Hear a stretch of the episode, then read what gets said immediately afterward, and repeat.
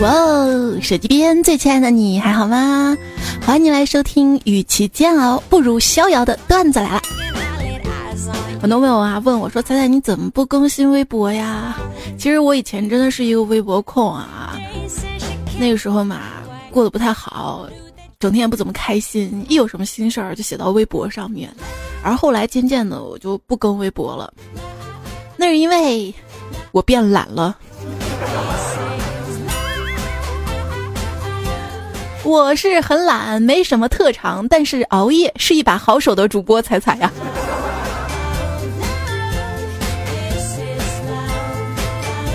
对，就是那个每次说完晚安之后熬夜的主播。互道晚安之后，人们才卸下了虚伪的面具，开始了真正属于自己的生活。所以晚安又叫晚上到了，你该安静点了吧。这是应该对于不爱的人说的晚安吧？对于爱的人互道晚安还是蛮腻的一件事情。通过这件事情可以看出来啊，女生应该是相对来说睡得比较晚的那一个吧。男生嘛，说完晚安就真的晚安了，秒睡了啊。女生说完晚安还辗转反侧一下，要从第一条聊天记录往下翻一遍。哎呀，他这句话说的太温柔了，糟糕，我好像比昨天更喜欢他了一点呢。有没有？就是你叫我不想着你，我怎么能睡着呢？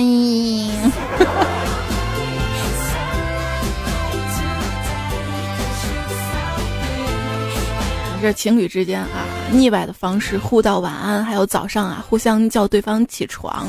可是从概率上来讲啊，你叫一个人肉，就让爱人啊亲自叫你起床，确实没有手机闹钟靠谱啊。而大部分人都是靠了手机闹钟之后再叫你起床。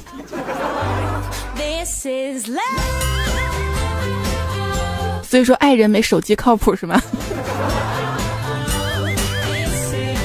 有朋友说他发现了 iPhone 手机啊有个贴心的功能，就比方说你设定的是早上六点半起床，到凌晨只剩下百分之五的电了，就算时间还没到六点半，他也会抢在完全没有电之前叫破喉咙把你叫醒，以免你睡过头啊！了不起啊，负责呀！行，你几点叫我都行，你别在四点二十叫我起床就行了。有人说，最愉快的起床方式应当是被梦想叫醒的。没错，我小时候的梦想是做一个富人，如今我做到了，真的成了一名富人，妇女儿童的妇。每天叫醒我的，它不是梦想啊，因为我的梦想是不用早起啊。一般早晨打招呼，我都会说早，而不是早上好，因为对我来说，美好的早晨是躺在床上不与任何人交流嘛。我觉得你也应该是这么想的。像小宝宝是最不会掩盖自己情绪的，你敢把迷你彩叫起来，他的那起床气能哭到把警察叫来呀？每天早上起床呢，我都会看一眼富豪榜，如果上面没有我的名字，我就去上班儿。如果上面有我的名字，哼哼，我就去医院看眼病。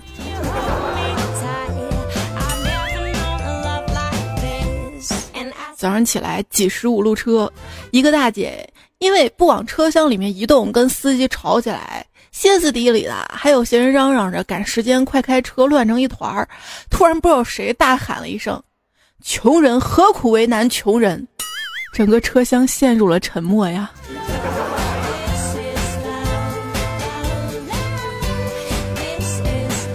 因为早上起晚了嘛，随手拿了一盒药，到了公司看到领导向我走过来，我赶紧把药拿出来，病殃殃的说：“老大，我吃完药就去领罚单。”领导被我一顿感动啊，还当众表扬了我，说我带病上岗，罚单也不用领了。新技能 get。然后就有同事来指责我了，哎，你可真能装啊！啊，被你识破了。你真能装啊！生病了还上班儿。我说可千万不能请假，知道吧？千万不能请假，不然老板会发现有你没你都一样的。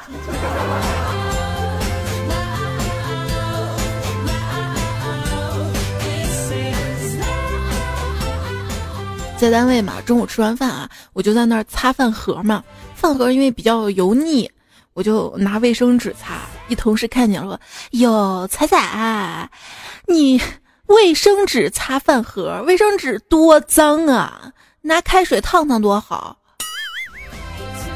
我听完之后义正言辞的告诉他：“那你上完厕所为啥用卫生纸？你咋不拿开水烫呢？啊？”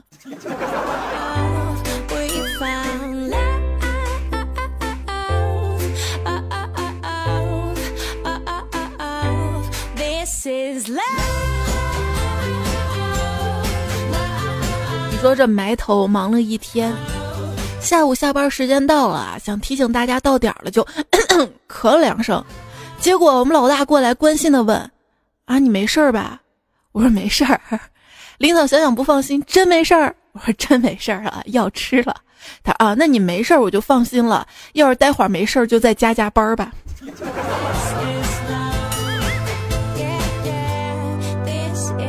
老板如果不逼员工一把，永远不知道员工有多强大。这穷人呐，追求体面；富人追求自在。不穷不富的人最累了，又想体面又想自在啊。累跟累还是不一样的啊。别人和你一样累，但是别人赚的钱多，吃和吃也是不一样的。别人跟你吃的一样多，可人家就比你瘦。丑和丑也是不一样的。你跟别人长得一样丑，可是别人会化妆会 P 图，你不会。就是晚睡跟晚睡也是不一样的。别人跟你一样都晚睡，但是你在玩手机，别人在啪啪啪呀。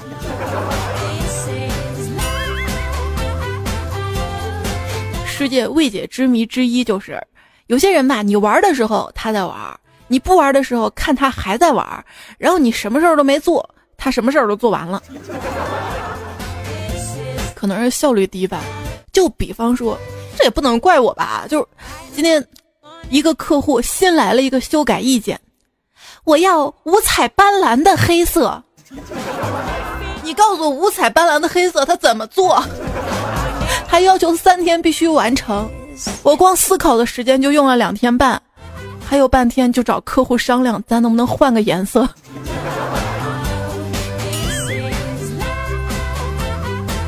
就琢磨着，还继亮黑色之后，还有一个炫黑色，就你那个五彩斑斓的黑色吧。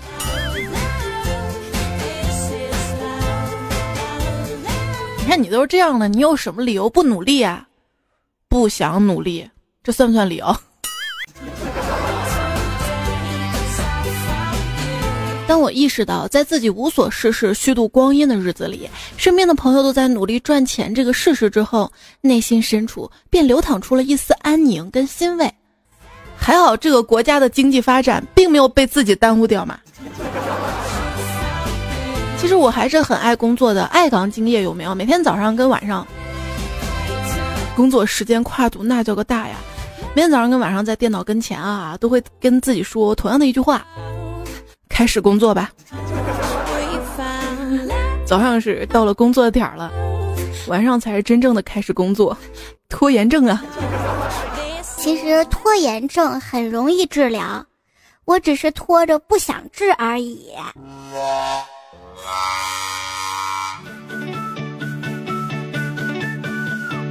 今天收听到节目的是段子来了，我是主播彩彩。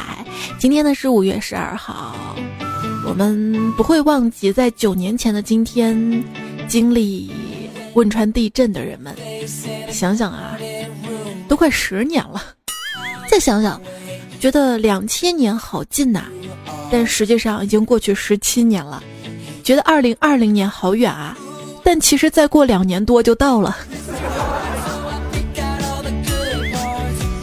时间很神奇啊。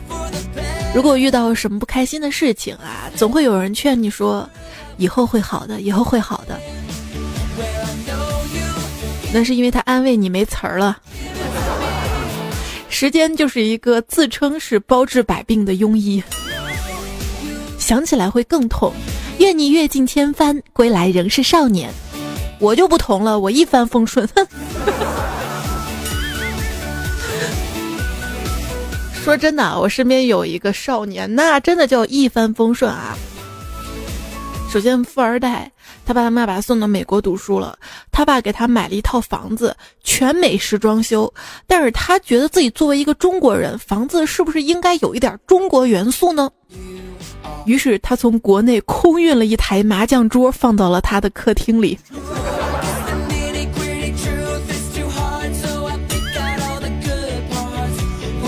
另外一朋友呢，他们家家境就一般了，但是他们家家教特别好啊。他爸呢，就从小就教育他，宁做鸡头不做凤尾。这朋友大学毕业之后一直在艰辛的打拼，现在他已经是某大城市天上人间的老板了。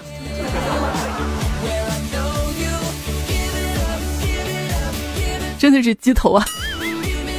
狼行天下就说几年前嘛，由于家里穷，女朋友跟我说分手，消沉过，自己也没什么本事，就在工地做室内装修。今天看到他跟一个五十多岁男人手牵手，举止亲昵的来买房，售楼姐姐在那儿介绍着，他直接走过来对我百般嘲讽。售楼姐姐看不下去了，跟我说：“王总，你一直这样跟着装修队走工人干活，挺不自在的，回办公室吧。”说着就拉起我走了。我说这些不是为了求安慰，求这求那儿的，我就是想说，这样的段子我也会编，哼。段子编得好，能骗过大脑啊。一天啊，爸爸问儿子：“儿子啊，你的理想是什么？”我我想成为爸爸那样的人。为什么呀？你说说看呢？我怕不好。没事儿，你实话实说就行了。因为当爸爸的话，每天都能从妈妈那里领到五块钱零花钱。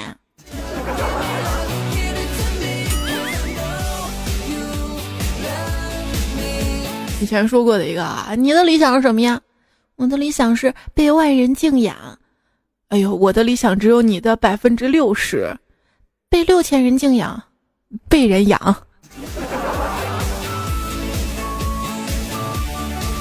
说爱情里最动听的一个词儿，不是我爱你，而是我养你。但是，女孩子以为男人说的“我养你”吧，是可以让你在家养花儿、种草、学钢琴、画画、练瑜伽，下午跟姐妹逛街、喝下午茶、做美甲、敷脸。而男人心目中的“我养你”，其实就让你在家洗衣服、做饭、带孩子、孝敬父母，还要替他们家传宗接代啊！别天真了啊！其实，在家。就算被你爸妈唠叨也是蛮好的。有时候早上嘛，时间紧，一起床就跑了，也不叠被子啊。我妈说：“我真不知道你床上那一滩是被子还是你。”我妈会说：“搞卫生的阿姨快来了，赶紧把你房间收拾一下。”我当时是无语的。你既然叫了人家搞卫生的阿姨，你让我收拾什么呀？他说：“一屋不扫，何以扫天下？”扫地机器人。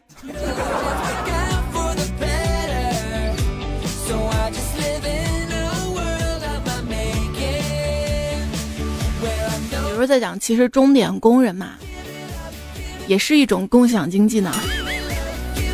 老早的，我在你家干俩小时，在他家干俩小时。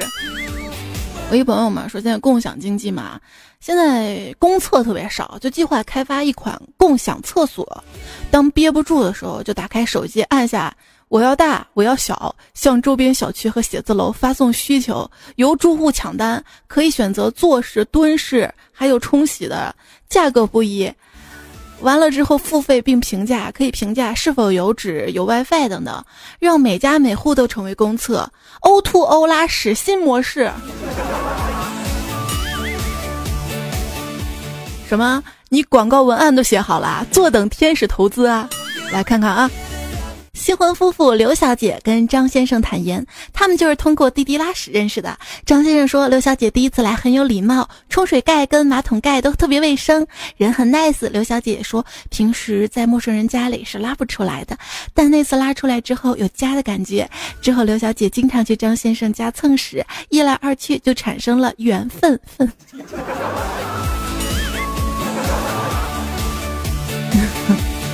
有人入股吗？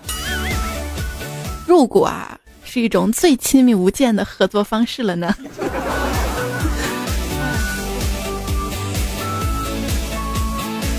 创业嘛，人人都想哈。我一厨师朋友嘛，就想自己开一个火锅店，可是手上钱不够，还没有结婚，家里也不支持。晚上呢，就请我们一帮朋友喝酒的时候，举起酒杯，特别客气的说：“哥几个有钱的出钱，没钱的出人，咱不强求。”然后一顿饭下来，火锅店还没开业，刷碗、跑堂、服务员什么都招满了，现在就差钱了。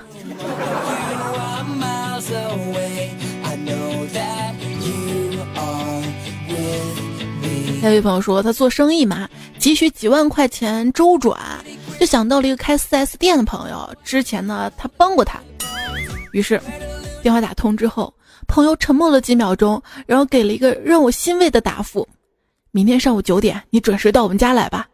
第二天，我按时赶到朋友的小区，发现他家门口停了好几辆警车。正纳闷的时候，朋友被法警围绕起来。对不起啊，兄弟，这生意做亏了，外面欠了一大堆债。你第一回向我借钱，我实在不好意思拒绝，但确实拿不出来。正好今天法院过来查封财产，我怕你不相信，特地请你过来现场见证一下啊！这把人都逼到什么份上了啊？你说现在创业有多难啊？这世界允许一部分人先富起来，然后富人们就研发了游戏跟社交软件，以防剩下的人跟着富起来。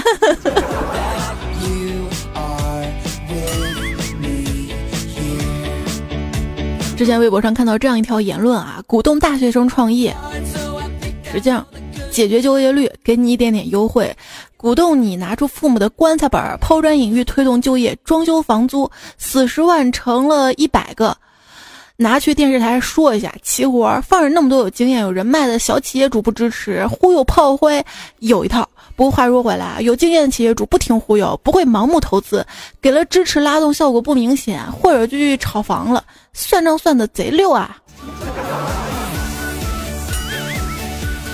所以说创业是有风险的啊。晚上一哥们儿贼兮兮的拉着我说话：“彩彩呀，我有个上亿的项目想跟你谈谈。”你滚！你当我不听段子呀？你臭流氓！你找别人去。他说：“你想哪儿去了？这不清明节吗？我有个老乡卖纸币的，一起去，给你打个六折。”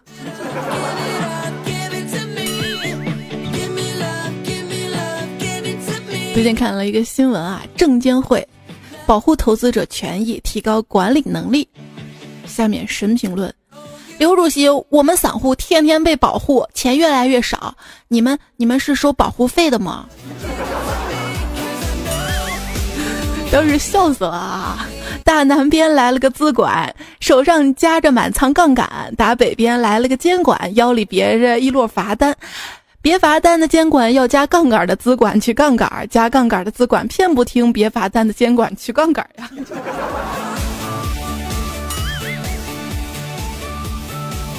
现在的 A 股三千多只股票啊，分为两类：漂亮五十跟要你命三千。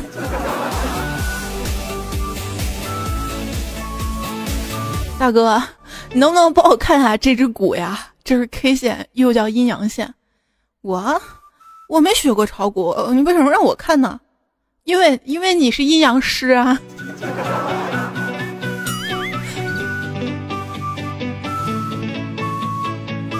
先生你好，请办一个理财产品吧。我我有一款理财产品呀，什么呀？就是每个月主动把工资存到这个理财产品卡上，着急用钱的时候就求他给我一点，求求你了，老婆。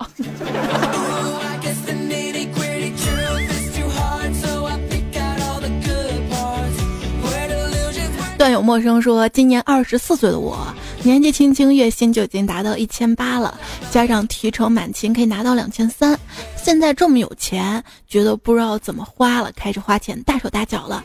以前网吧包夜都是自己带瓶水，现在敢喝冰红茶了，还是一晚上买两瓶，甚至吃泡面都要加两根肠。我觉得现在吧，有点迷失自我，希望能回到初心。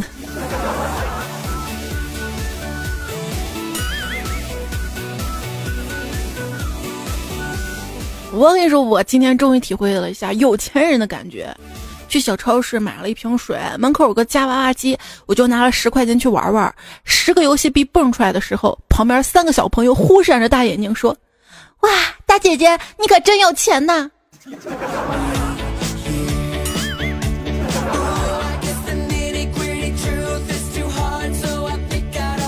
去小学生玩的游戏里多充点钱，他们都会夸你土豪的。有朋友说，我个人认为啊，银行的 ATM 机取钱应该不设限，想取多少就取多少。这样的话，我那卡上八十六块七毛四就不用厚着脸皮去柜台那儿取了。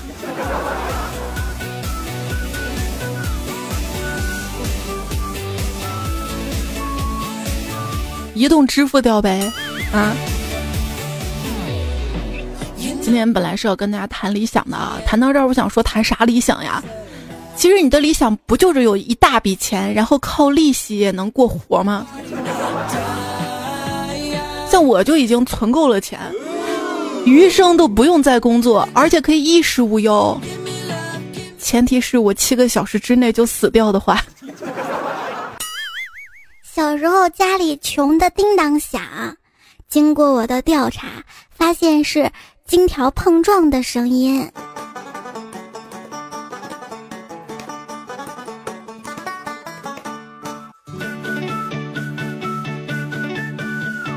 话说我小时候吧，贪玩儿，玩游戏，看到某游戏当中的一款道具打折了，想买呀，但是没钱呢，就要找我爸呀，找我爸不敢拿，心虚啊，走到他跟前，犹豫半天，来了一句：“爸，学校老师让我们买材料，要一百 Q 币。”然后我们就陷入了死一般的沉静啊。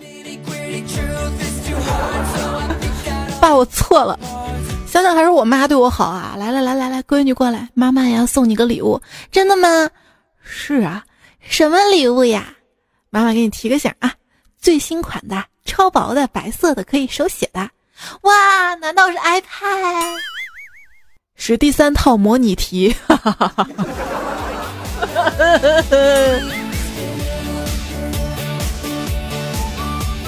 妈妈，不管你对我怎么样。马上母亲节到了，我要送你礼物，挑了好久呢。尤其到那个珠宝首饰专柜啊，我就发现了国内的黄金首饰品牌，它那个名字就在“周大福六生”几个字中随意选出的组合。不过网上专门有人扒他们到底是不是一家的啊？大家可以去搜。平时嘛，就喜欢看一些知识性的网站，比如说知乎。最近看知乎上嘛。就让有这么一个问题啊，问，就某天鹅牌的水晶是玻璃的吗？答案说是的。我要引出的是最近看新闻嘛，天鹅是多么美好的一个动物是吧？结果居然有人去偷上海徐家汇公园的黑天鹅，偷回家了，居然是炖萝卜。这是参考了酸萝卜老鸭汤的做法吗？这么做是涉嫌违法的啊。人真的是一个功利性很强的动物，你说人类啊，去说另外一种动物它有灵性，不是为了保护它们，而是要么渴望他们报个恩，要么怕他们报个仇啊。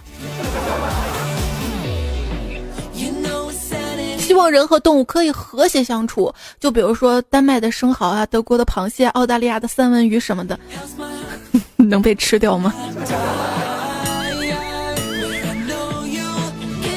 拯救外国人的主题线路我都规划好啦，先去迪拜要饭赚钱，然后去丹麦吃生蚝补身体，再去乌克兰娶媳妇儿，最后带着媳妇儿去澳洲吃三文鱼，最后到意大利的村庄入住。最近你应该也看了吧？意大利村庄二百欧元不两千欧元招人入住，因为那边的村庄嘛在流失哈。咱们这边的村庄其实也在流失。哎呀，我们村啥时候拆迁呢？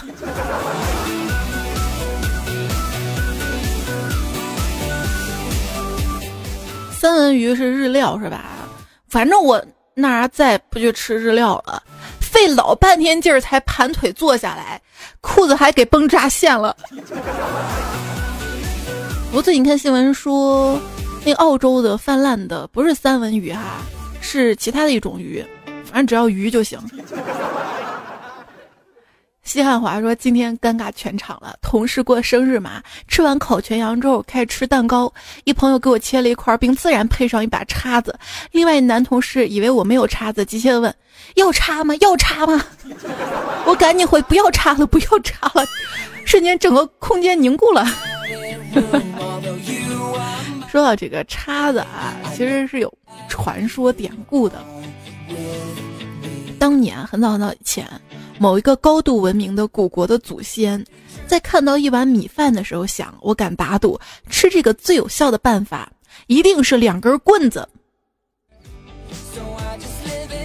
另外一个国家打赌，一定是叉子。之后，那个打赌叉子的国家，他们放弃了米饭呀。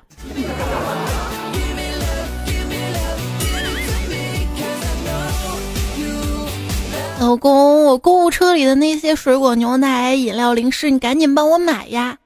为什么这么着急啊？嗯，因为天越来越热了，会放坏的，会放坏。紧急通知！紧急通知！一定要注意啊！请大家不要喝雪碧啦，雪碧被工厂员工下了苯甲酸钠、乙基麦芽酚、甜蜜素、柠檬酸、白砂糖等材料，喝多了会胖。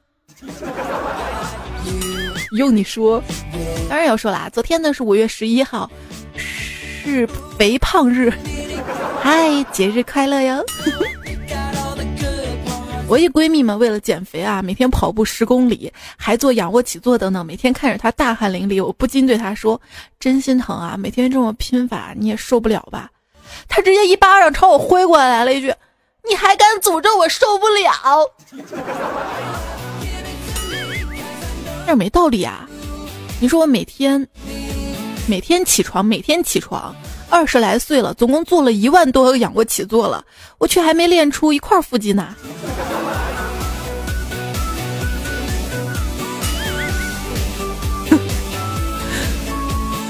这个不算啊！你们说在夏天减肥的成功率是多少啊？我觉得夏天到啊，琳琅满目的。冰淇淋饮料出现，街头各种各样小吃冒出来。今天太热，吃份凉皮儿；天气闷吧，吃个西瓜解暑。微风习习，今天晚上适合阳台吃烧烤、肉串儿，加一打生蚝更好。你想想看，减肥难了吧？天越热，晚上夜生活越丰富，吃的就越多。水晶男孩鸡大帅就说了，坚持锻炼实在太太太太太难了，啊！因为自己老是有一百个理由为自己开脱嘛。等到好不容易坚持了两三天之后，开始觉得嗯应该有效果了，歇歇吧。然后一歇就再没有去运动过。真羡慕那些只要一天不运动心里就难受的人啊！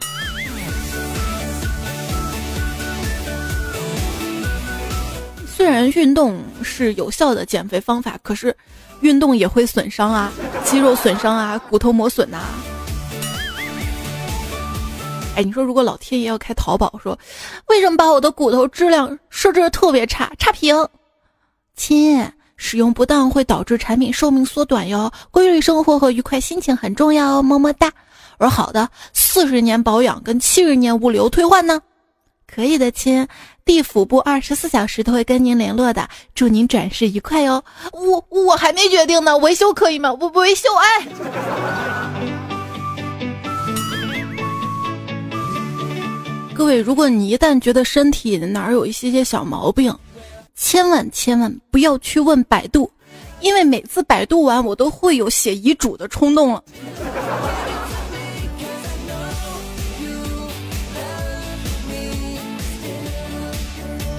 一天，小兔同学指着高中生物书上的“长期饥饿会导致惊厥”，问生物老师：“老师，惊厥是什么样啊？”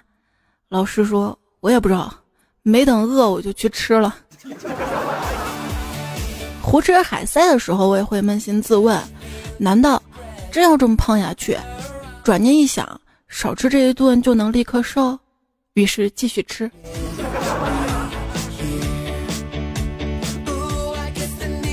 编辑对记者说：“你那篇关于一个女人在山里迷路后三十天不吃不喝活下来的文章，引起了读者的极大兴趣。”真的吗？当然了，他们收到三十多封信，都是单身汉寄来的。他们说想娶那个女人呢。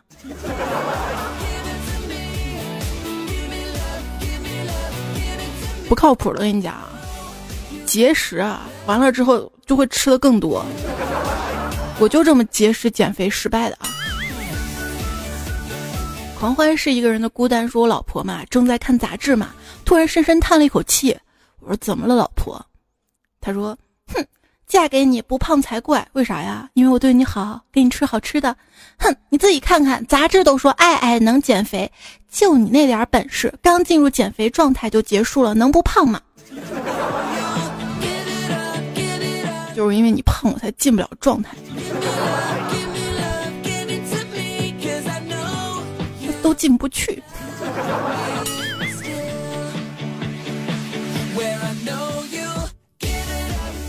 台上啊，两谈判官为了挽救跳楼的少年，两个人都说起了自己悲惨的故事，甚至是相互羞辱，十分激烈。十几分钟之后，少年终于获救。记者采访少年：“是你被他们的故事感动了吗？我看你都听入神了，当时是怎么想的呀？”这少年说。我我突然饿了，只是想去买包瓜子儿。对呀，不要想不开嘛！你看吃货的世界就不存在的。最近那个蓝鲸游戏千万不要加入啊！你看那孩子凌晨四点二十起来，大晚上的拿上一把刀，暗暗的在房间里面一个人，然后用舌头还舔着刀，一片一片的，哎呦，白白的，红红的。你你在想什么呢？我说的是他在吃苹果。你说我没有阳刚之气，真是乱讲。我体检很多指标都是阳性的，好吗？哼。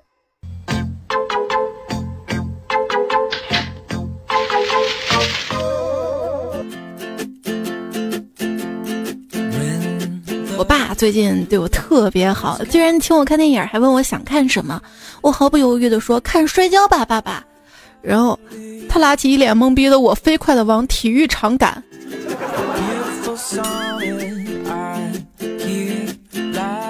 摔跤吧，爸爸！如果是中国拍成网络大电影的话，片名儿估计是“震惊未成年女儿竟然跟爸爸在床垫上做出这样的事儿”。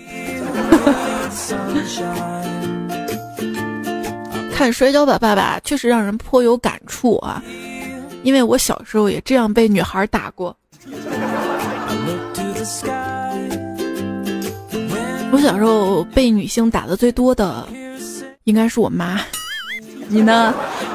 段有日暮途远啊，就被他爸妈揍过。他说小时候嘛，看到医生打吊瓶儿，就模仿嘛，跟小伙伴啊，把邻居家那个鸡拿过来就吊着打。打的不是药是水啊，鸡就死了，然后他就被他爸他妈打呀。愤怒小鸟说：“我妈原来上卫校的时候嘛，要解剖兔子，首先往兔子的血管里面注射空气，死了之后再解。但那个兔子反应太厉害了，没办法，就把它摁住了再注射。后来所有人为了抓住它，直接把兔子给压死了，压死了。”今天是护士节啊！关于护士的段子糗事呢，上一期的节目当中已经给大家播过了啊。然后还有啊，大家这两天发过来的，陌生说朋友一妹子嘛，医院护士，一天病房里来了一个超级帅的帅哥，拿着注射器，羞涩并兴奋的道：“帅哥打针了，来把裤子脱了。”帅哥紧紧的抓住裤头，妹子，我来医院少，你别骗我，长这么大第一次见吊针还有打屁股上的。大王叫我来巡山，说带着三岁的女儿去打针。到了诊所之后，看见大夫直接吓哭了，然后我就哄他嘛，乖，咱们今天打水果味的针，你喜欢哪种口味的呀？宝宝立刻不哭了，说香蕉味的。新技能。有没有说药理老师嘛？上课非常牛的，教我们如何慢剂量的用药杀死一个人，有半年的。一年的、两年的、五年的和 N 年的，男生嘛只是听听，而所有女生都在认真的做笔记呀。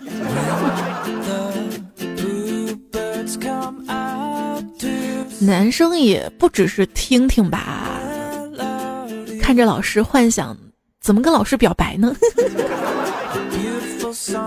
祁同伟娶了梁老师就当了厅长，高育良娶了吴老师就当了省委副书记，马克龙娶了布老师就当了总统呀。论一位老师的重要性，高育良最终跟吴老师离了婚，娶了更年轻的高小凤，最后判了十八年。祁同伟和梁老师貌合神离，和高小青暗度陈仓，最后饮弹身亡。结论是娶了老师功成名就，离了老师身败名裂呀。再论一位老师的重要性。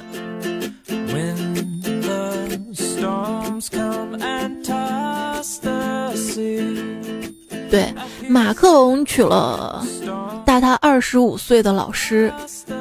我们姓马的马家沟的人都厉害吧？啊！最佩服的姓马的有谁？第一个马克思改变了我的思想，第二个马化腾改变了我们的交流方式，第三个马云改变了我们的消费观念，第四个马蓉颠覆了我们的人生观，第五个马赛克停止我对人类文明的探索，第六个瓦应龙一直陪伴着我这个有志青年的屁股，还有就是马克龙改变了我走上政坛巅峰的年龄限制，让我们对姐弟恋抱有了希望。这是告诉女同胞们啊，千万不要相信什么大龄剩女这种说法，要坚信你未来的老公还在读幼儿园，只要保养好，男友在中考啊。女大三抱金砖，女大五赛老母，若是大你二十五，国家由你来做主啊。还是找一个年龄比自己大的好啊，又旺夫又靠谱的。对，不要嫌我老，功夫比你好。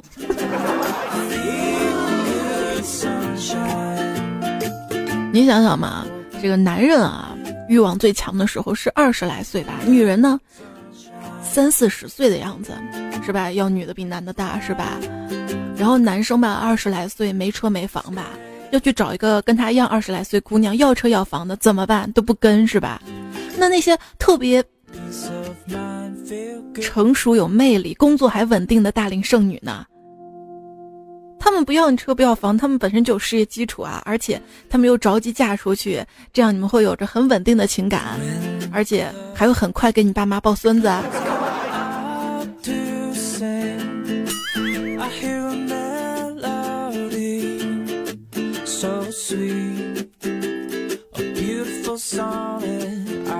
我支持姐弟恋，我也要姐弟恋。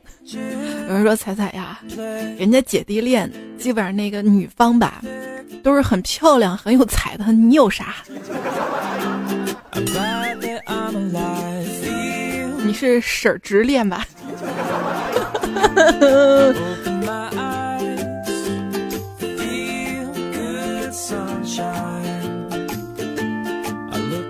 本校各位女职工。接上级部门的通知，现郑重的警告：马克龙的成功只是个案，请全体女教师洁身自好，不要想入非非，避免男同学受到伤害。现高级中学。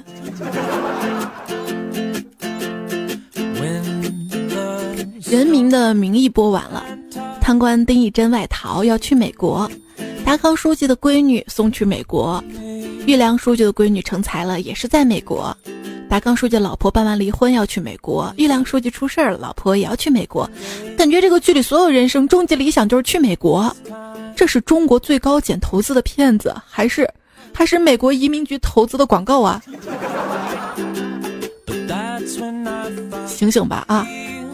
看点现实，比如说在外打工还租房合租的这种片儿，《欢乐颂二》。合租哪有愉快的？你说，也是有的人跟爸妈都住不到一块儿啊，跟陌生人合租怎么能住到一块儿？有些人跟老婆老公都处不好，跟陌生人合租怎么能处得好？继续看留言啊，梅姨说锤子手机上市，别看我只是个苹果。拿棒子来敲就算了，现在还搞个锤子，你们忘了曾经那个砸核桃的了吗？你不觉得很好玩？四道门说：“才有发现个事儿啊，为什么当妈的都爱使用代词呢？”问我妈：“妈，我袜子呢？”我妈说：“就在你那边那个柜子，找半天没找到，然后再去问就被训了。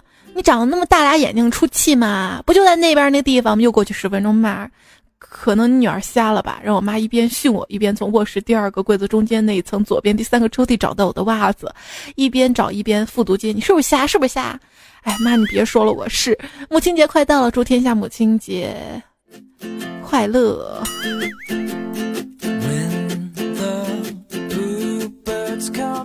可是你前面段子完全在吐槽啊！然后自己的东西自己收拾，知道吧？过不到一块儿，趁早独立。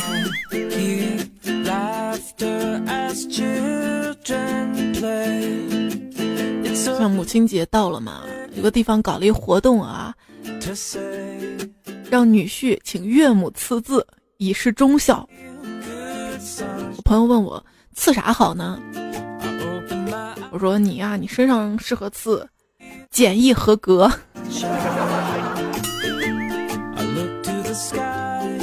那天看到一段话啊，说世界上的父母呢有两种，一种呢成为孩子一生崇拜的榜样，一种让孩子永远明白不要活得像父母那样。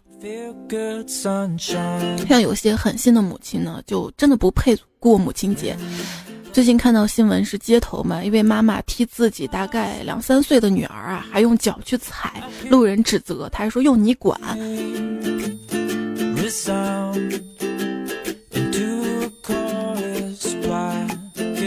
你又不叫踩踩，你凭什么踩？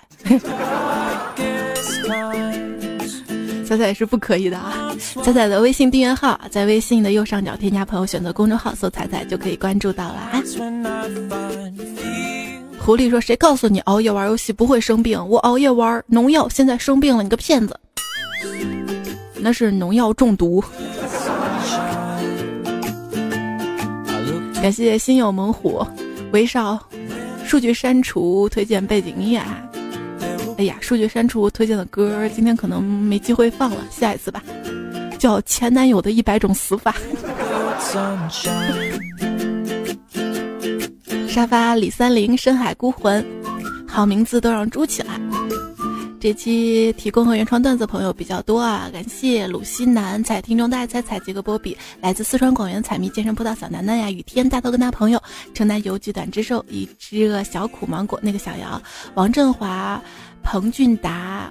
黄懒懒懒唯一幻灭妖僧，小白大宝轮刘小刘大禹治小桥流水三次郎短之寿我家一言不吃一两块钱两色风景嘎黑色蒙面侠染少少三秒钟的记忆三番梦心伤赵琼潘颖加剑，好啦，结束节目，祝你周末愉快啦，